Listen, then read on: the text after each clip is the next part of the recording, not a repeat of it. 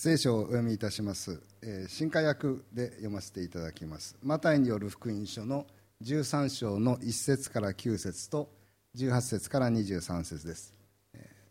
ー画面は新教訳になっていると思いますけれども、えー新化訳にさせていただきます。その日イエスは家を出て湖のほとりに座っておられた。すると大勢の群衆が身元に集まったのでイエスは船に移って腰を下ろされた。それで群衆は皆席に立っていた。あ皆浜に立っていた。イエスは多くのことを彼らに例えで話して聞かされた。種をまく人が種まきに出かけた。まいている時道端に落ちた種があった。すると鳥が来て食べてしまった。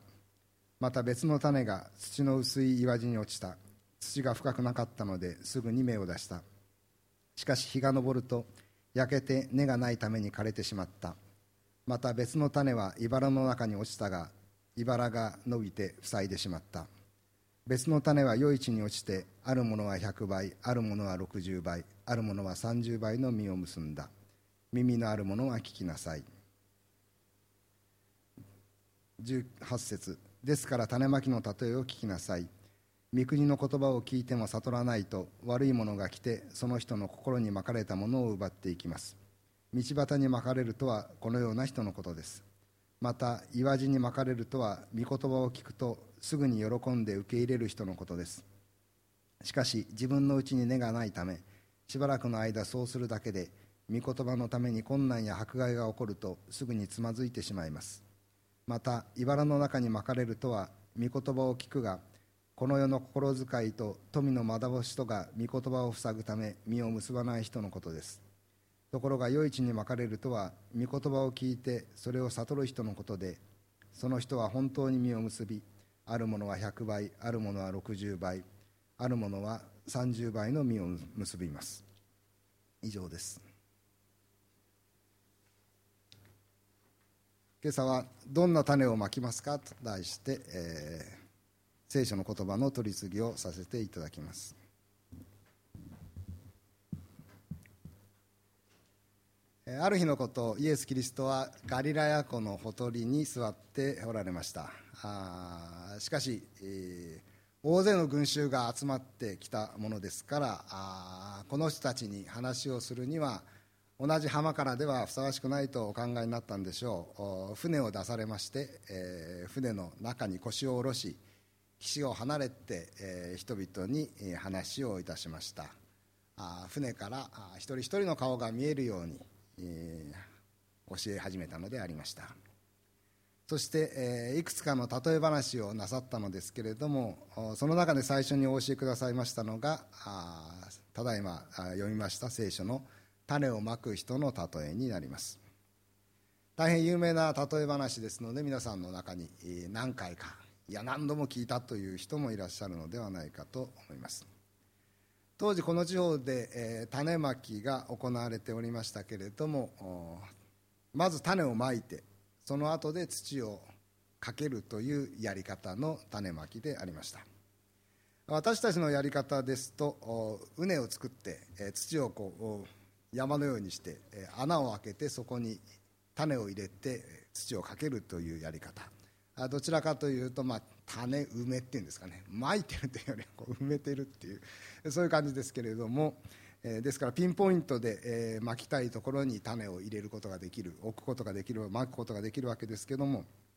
当時のユダヤのやり方では種を先にまいてその上から土をかけるというやり方でしたので、まあ、いろんなところに、えー種が散らばるという結果になります、まあ、厳密にただいまの聖書箇所に出てきたように4つの場所に種が行くようなことがあったのかと言われると自信はないんですけれどもこれはあくまでも例え話ですので種まきそういうスタイルでやればまあ種の中にはいろんなところに行ってしまうものもありますね。そんなこともないわけじゃありませんねということで、えー話を進めさせていただければと思います。で、えー聖書の中でイエス・キリストの例え話では4つの場所に種は落ちたと書かれています。第1は道端。第2は土の薄い岩地。第3は茨の中。そして第4は余市でありました。まず第一の道端に落ちた種は鳥が来て食べてしまいました。土をかける前にまかれた途端に早速鳥がスッと食べてしまったというわけであります。道端というのは畑のあぜ道のようなものだと考えることができるでしょう。人が行き来をするので毎日毎日のように行き来朝晩に行き来するのでしょう、えー、土が踏み固められて、えー、道端固まったところになったわけです。ですからせっかく種をまいても土の中に、えー、種は隠れることができずに、えー、鳥がさっと見つけて、えー、食べてしまうということが起こるわけです。私は現在海の近くに住んでおりまして、えー、トンビが近くまでやってきます。皆さんも海の近くにいてトンビがくるくるっと回っているのをご覧になったことあるのではないかと思います。外でのんきにお稲荷さんなどを食べておりますとまさにトンビに油揚げというわけで急降下してまいりましてスッと食べる。私も慣れていない時に最初に海に、まあ、海の近くに住むことになったということで喜んでお稲荷さんを持って、えー、食べようとしたところですね本当に来ましてこうおかげさまで指を怪我したっていうことが起こりましたけれどもなかなか鳥というのは素早いな、えー、素晴らしっこいなというふうに思わされます。さて第二の、えー、土第二の種は土の薄い岩地に落ちました、えー、すぐに芽が出たのですけれども日が昇りますと日差しに負け枯れてしまいました。根がまだ生えていなかったからです。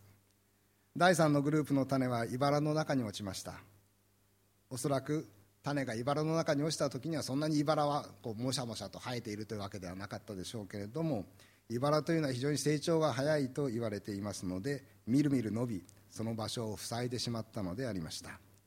そのため種には太陽の光が届かなくなりまして枯れてしまったというわけです。実を結ばずに終わってしまいました。ここまでの3つの場所道端土の薄い岩地茨の中に落ちた種いずれも実を結ぶことができませんでした。せっかく種をまいたのに実を結ぶことができなかったわけです。それでも種まきすべてが無駄になったわけではありませんでした。第4のグループの種は余市に落ちまして実を結びあるものは100倍あるものは60倍あるものは30倍にもなったからです。実を結ばなかった種もありましたけれどもそれを補ってあまりあるほどに豊かな実りが与えられました。イエス・キリストはここで例えをひとまず終えられまして続いて例えの説明をしてくださいました。非常に親切。例え分かる人だけ分かりなさいというのではなくて、えー、この例えはこういう意味だよということまでお教えくださったのでありました。ここでイエス・キリストがお教えくださったことによりますとこの例えで種は御国の言葉つまり御言葉のことになります。イエス・キリストによって語られた神の言葉が種だった。まあ、種明かしっていう言葉もありますけれども種を明かせばこの種は神の言葉であった。イエス・キリストが語った神の言葉であったということであります。まさに今イエス・キリストは岸辺に立っている人々状況を思い起こし出していただきたいわけですけれども船に乗って湖の中から岸にいる人々にイエス・キリストは話をしているわけですけれども一人一人に届くように船の中から御言葉の種まきをイエス・キリストはなさっているというわけです。このことを頭に入れておきますとイエス・キリストが例えの直後結びの部分で言われた言葉耳のあるものは聞きなさいという言葉の意味がよく分かってくるのではないでしょうか。つまりこれは聞く準備のできている人はイエス・キリストの言葉を受け入れ実を結びなさいということになります。イエス・キリストは聞く準備のできていない人について何もおっしゃっておられません。しっかり来なさいというふうに、まあ、学校の授業ですとしっかり来なさいというそういうパターンもあるんでしょうけれどもここではしっかり聞きなさいと叱ったりもなさっていません。ただ聞く準備のできている人に向かってさあ今こそ時が来ました。しっかり御言葉の種をイエス・キリストの言葉を受け入れて実を結ぶようにというのであります。ここでもう一度例えの中でせっかく御言葉という種がまかれたにもかかわらず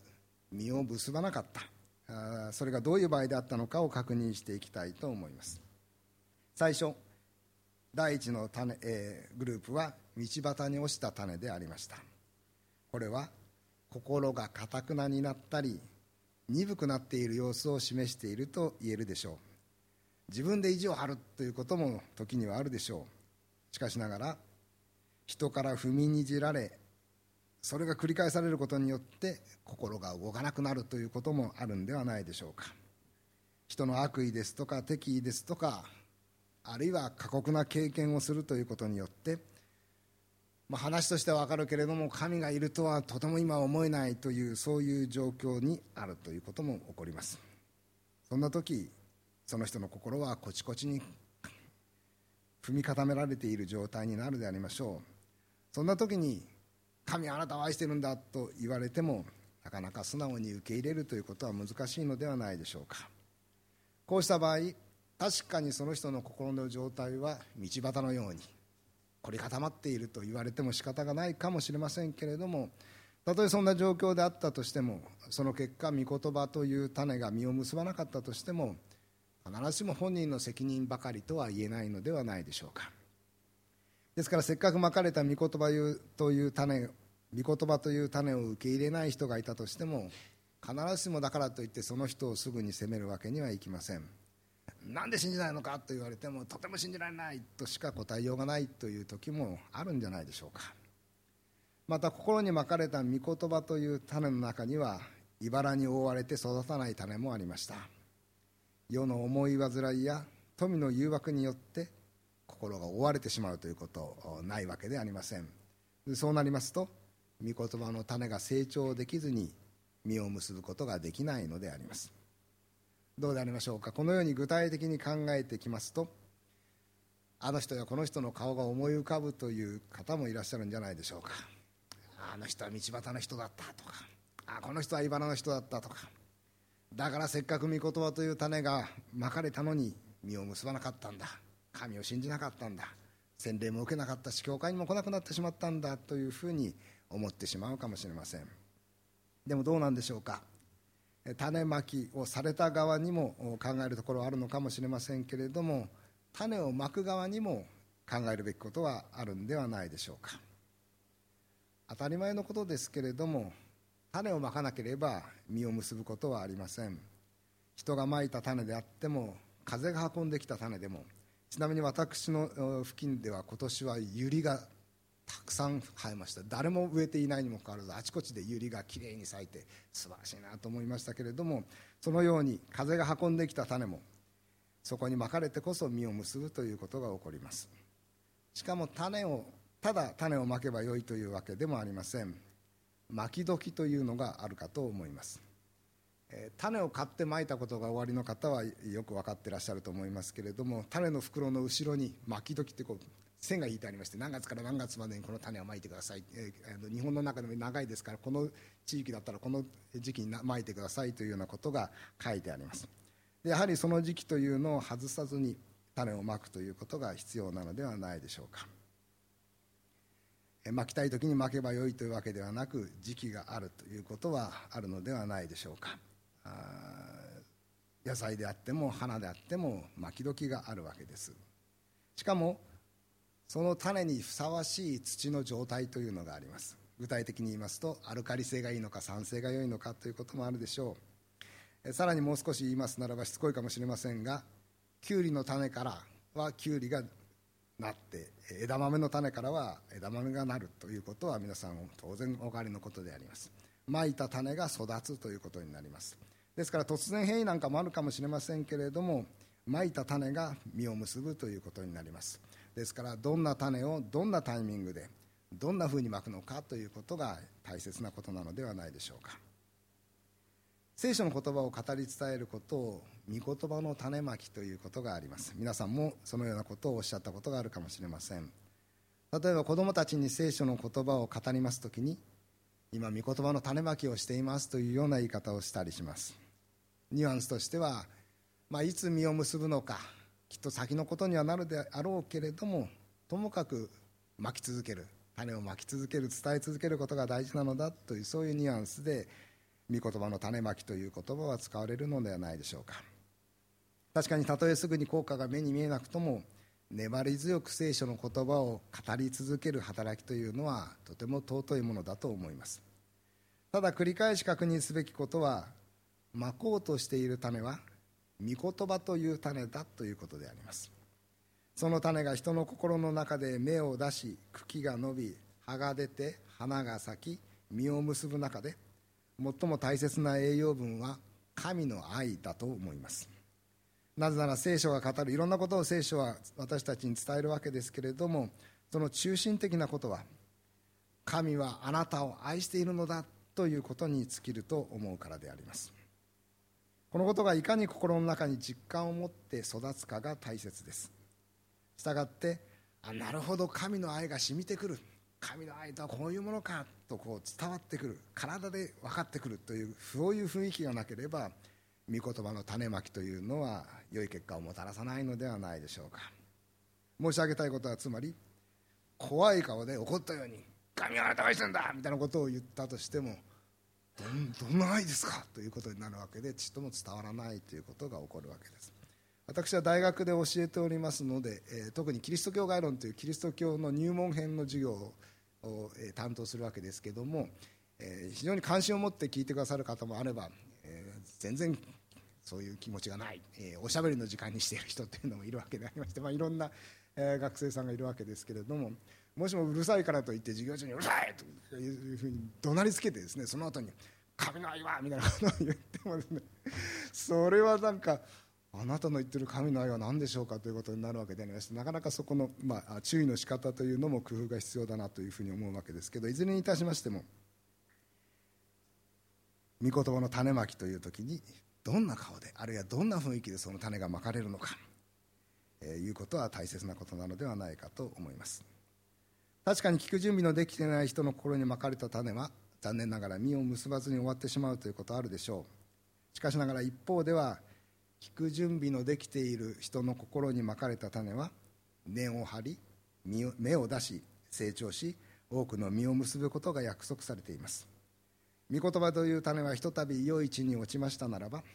豊かに実を結ぶのです。そしてその人と周りの人が変えられていくことになります。それこそが御言葉の力なのではないでしょうか。せっかく聞く準備ができている人が目の前にいるのに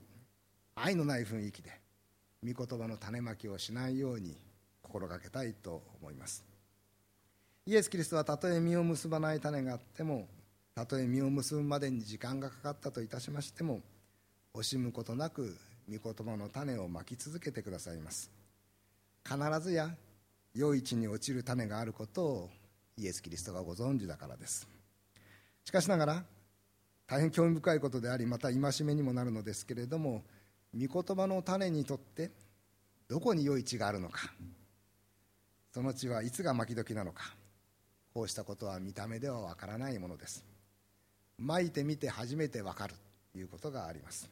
だからこそイエス・キリストはいつも気前よく惜しみげもなく御言葉の種をまき続けてくださるのです。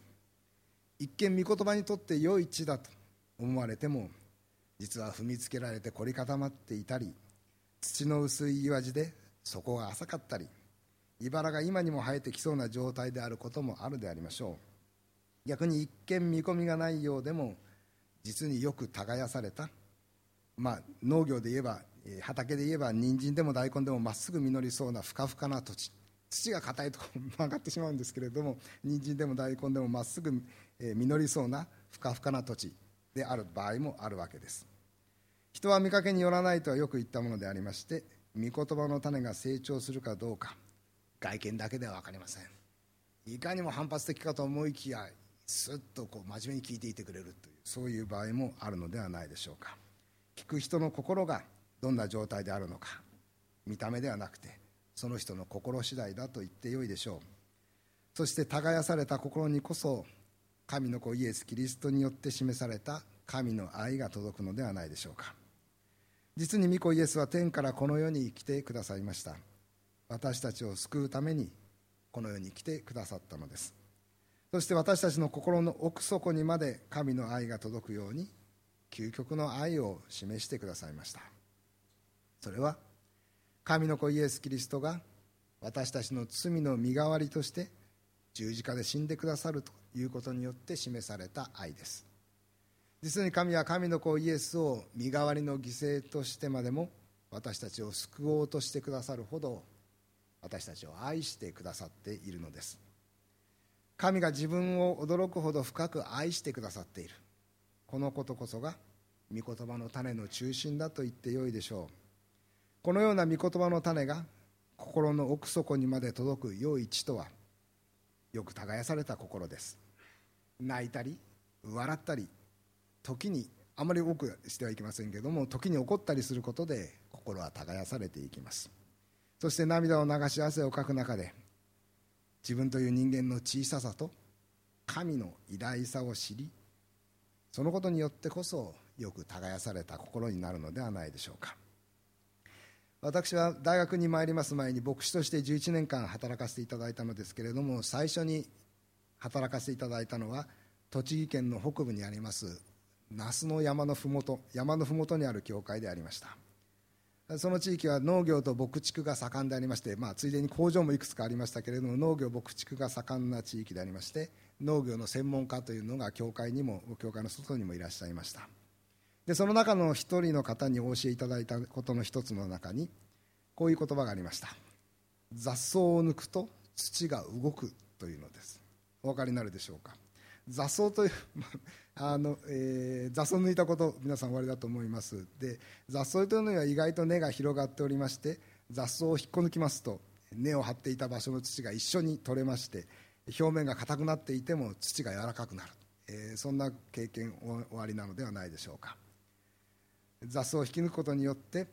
根を張っていた場所の土が抜けて表面が柔らかくなる。そのように耕された心というのはある時には雑草を丁寧に抜き続ける。そういうことによっても生み出されるのではないでしょうか。